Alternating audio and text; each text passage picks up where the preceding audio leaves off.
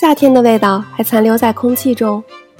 走在这日复一日无聊的乡村小路上，高中少女宫水三叶不由得对着空气大喊：“神明大人，求你下一辈子让我做一个美少年吧！”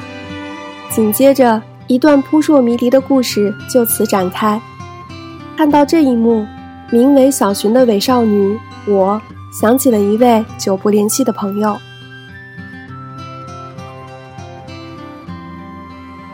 用温暖的声音分享感动。这里是 Be Yourself 网络电台。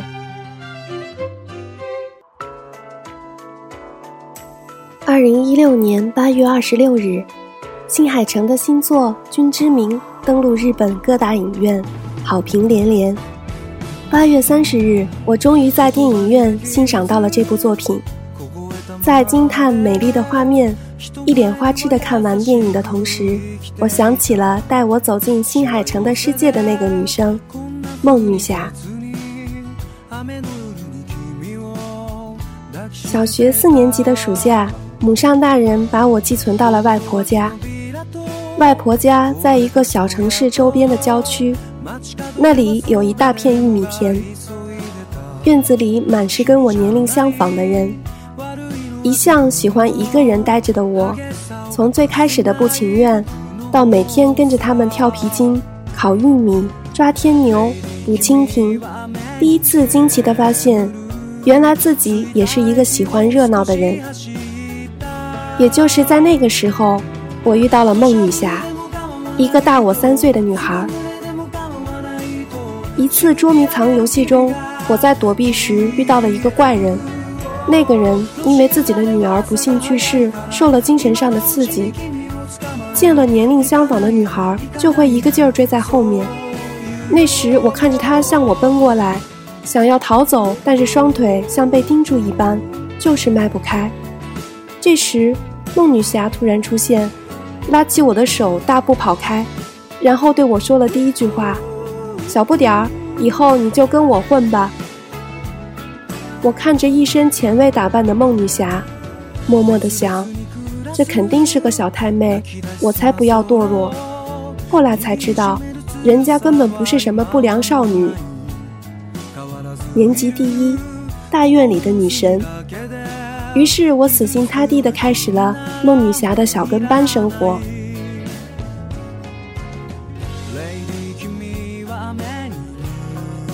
梦女侠是我认识的人中最特别的，她不顾别人的目光，从不穿校服，会打扮得特别前卫，会翘课出去打电游，心情不好就不去晚自习，但是成绩却从来没有跌落过年级前三名。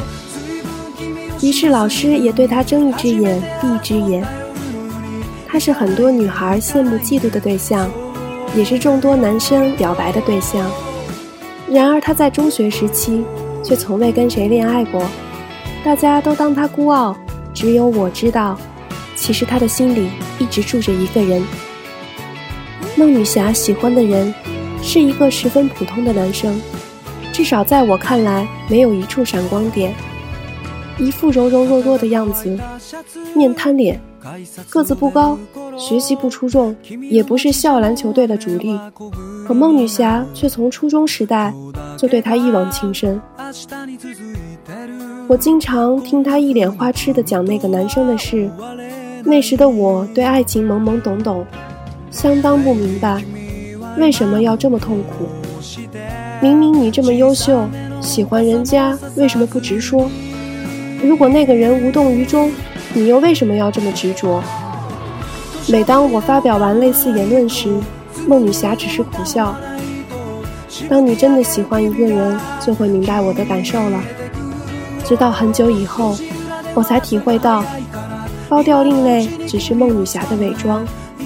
看似不在乎的外表下，是一颗细腻而脆弱的心。梦女侠也是开启我看动漫大门的人。我们总是在课余分享对某个漫画或者某个动画的感想。讨论哪个动漫男主是最帅的，话题的最后却总是以“那也帅不过他”而结束。每每这种时刻，我一般会敷衍的回应一句“是是是”，然后心里暗自祈祷神明，快让这个女孩子睁开被爱情蒙蔽的双眼。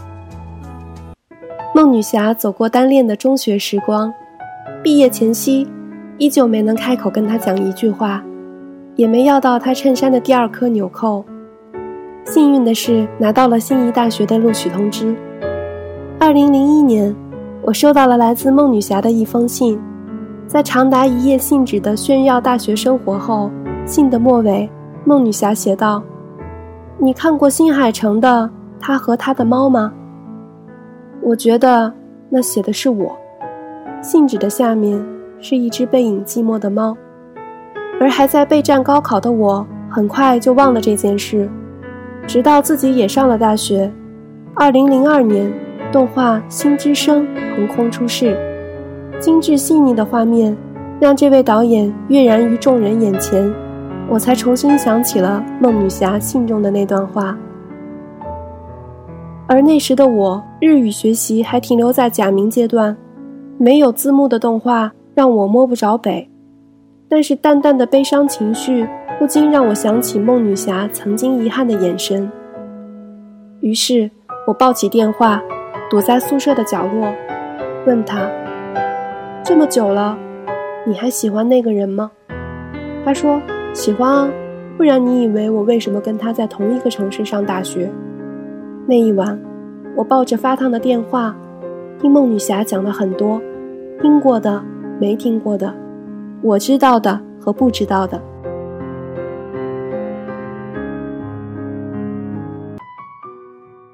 他们最初的相遇是在一辆雨天的巴士上。被一场毫无预兆的大雨淋得浑身湿透的孟女侠，在巴士上看到一个干净的少年。这位少年抬眼看了看她，给了她一块手帕，然后把座位让给了他身后的一位老奶奶。孟女侠感觉在那一瞬间心被击中了。女生喜欢一个人的原因，大都简单到不可思议，忘了是谁说的话，有可能是一句话，或是一个眼神。就会莫名其妙的陷入爱情的漩涡。我想起孟女侠总是一脸花痴的跟我说：“你知道吗？我就喜欢她干干净净穿着校服的样子。”呵呵，笑话，就跟有人喜欢脏兮兮的人一样。于是孟女侠开始了自己漫长的单恋路。课间操时，视线会不自觉地飘过去。偶遇擦肩时，会把微笑藏在嘴角，不停地在自习室、食堂、小商店制造偶遇的机会。为了他，特地报了同一个城市的大学。他总是微笑地说：“单恋是场修行，是场一个人的修行。”二零零四年的冬天，我所在的城市下了第一场雪。我躲在网吧看新海诚的最新作品。云之彼端，孟女侠突然敲了敲我的聊天窗口，说：“我在考场遇见他了，同一间教室，前后桌，终于说了人生中的第一句话，然后我们还一起去逛了商场。祝贺你终于守得云开见月明。”我的这句话还没发出去，就看到孟女侠发过来的消息是。我是陪他去给他的女朋友买礼物的。面对这行字，我不知道该怎么安慰他。其实，我想我们都清楚，那么多次刻意的安排，怎么会有一个男生会迟钝到如此地步？这大概是他觉得最好的拒绝方法吧。于是，孟女侠好像突然想通了一般，尝试和其他男生相处、恋爱、失恋，好像真正忘记了曾经的那个他。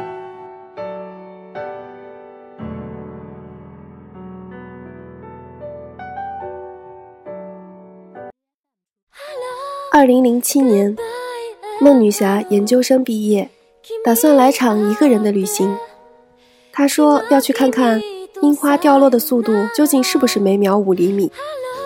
孟女侠说完这句话，就背着一个大大的双肩包，头也不回地踏进了机场。一周之后，突然接到他的一条消息：我打算表白。我惊诧于他的突然转变，追问原因。梦女侠告诉我，旅行中听到一段爱情故事，忽然顿悟：既然喜欢，为什么不放手去试试？一个月后，我看到了一脸花痴秀恩爱的梦女侠，再次大跌眼镜。只是这份感情并没有撑过一年，最终他们还是分了手。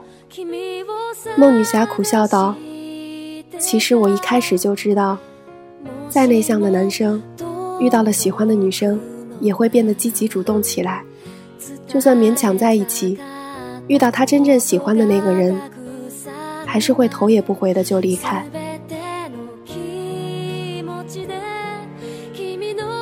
那之后的梦女侠，终于经不过父母的软磨硬泡，开始了相亲大军。有感觉不错的，也有见过一面就不想见的。尝试过相处，却始终找不到结婚的理由。二零一一年，《追逐繁星的孩子》上映。我有了一次在一百个人面前讲解这部动画的机会，孟女侠也特意赶来。我讲起很多国家的神话里都有一个去往黄泉世界追回妻子的痴情男子，结局大多以失败告终，过程和理由却各不相同。一个大眼睛的女孩问我：“为什么人总想追逐遥不可及的事物呢？”我与坐在讲台下的梦女侠相视一笑，然后静静地告诉那个女孩：“追逐的过程也是自我成长的过程。或许到最后，你才豁然发现，这条路里，你才是唯一的主角。”二零一三年，我将那些年看过的新海诚的作品剪辑成了一个简单的视频，当做新婚礼物。视频的最后。在盐业之庭的场景下，配合着歌曲《遇见》，新郎动情地看着孟女侠的眼睛，娓娓地说出：“遇见你是我最美的意外。”穿着粉色的小礼服，接过孟新娘的捧花，看着她一脸幸福和谈到另一半时会不自觉上扬的嘴角，我感到那一刻，孟女侠的单恋路终于走到了尽头。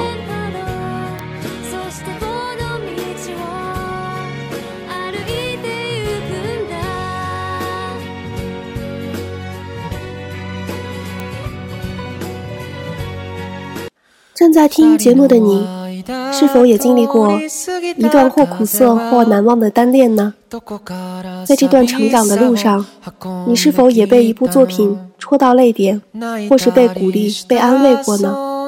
如果有，欢迎留言跟我们互动。正在单恋的你，希望不管结局如何，都能带给你最好的成长。节目的最后，让我们来一起听一首歌，这是来自《君之名》电影的片尾曲。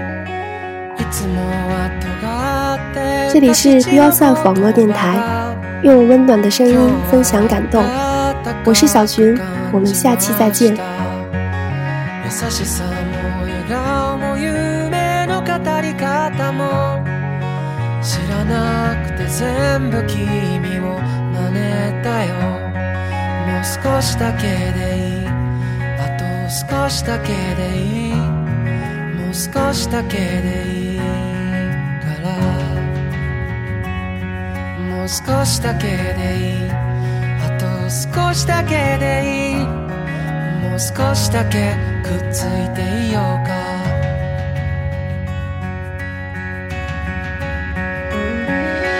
僕らタイムフライヤー時を上がるクライマー時のかくれんぼはぐれっこ。はもう嫌なんだ。嬉しくて泣くのは悲しくて。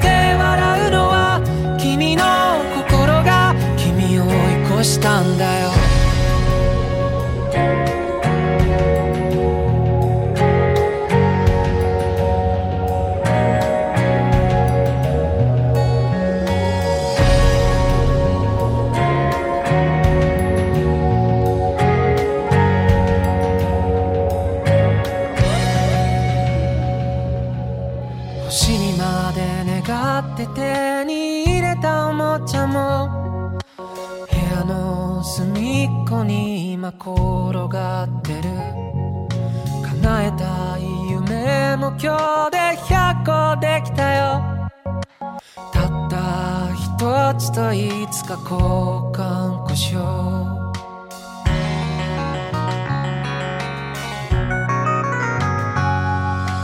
いつもは喋らないあの子に今日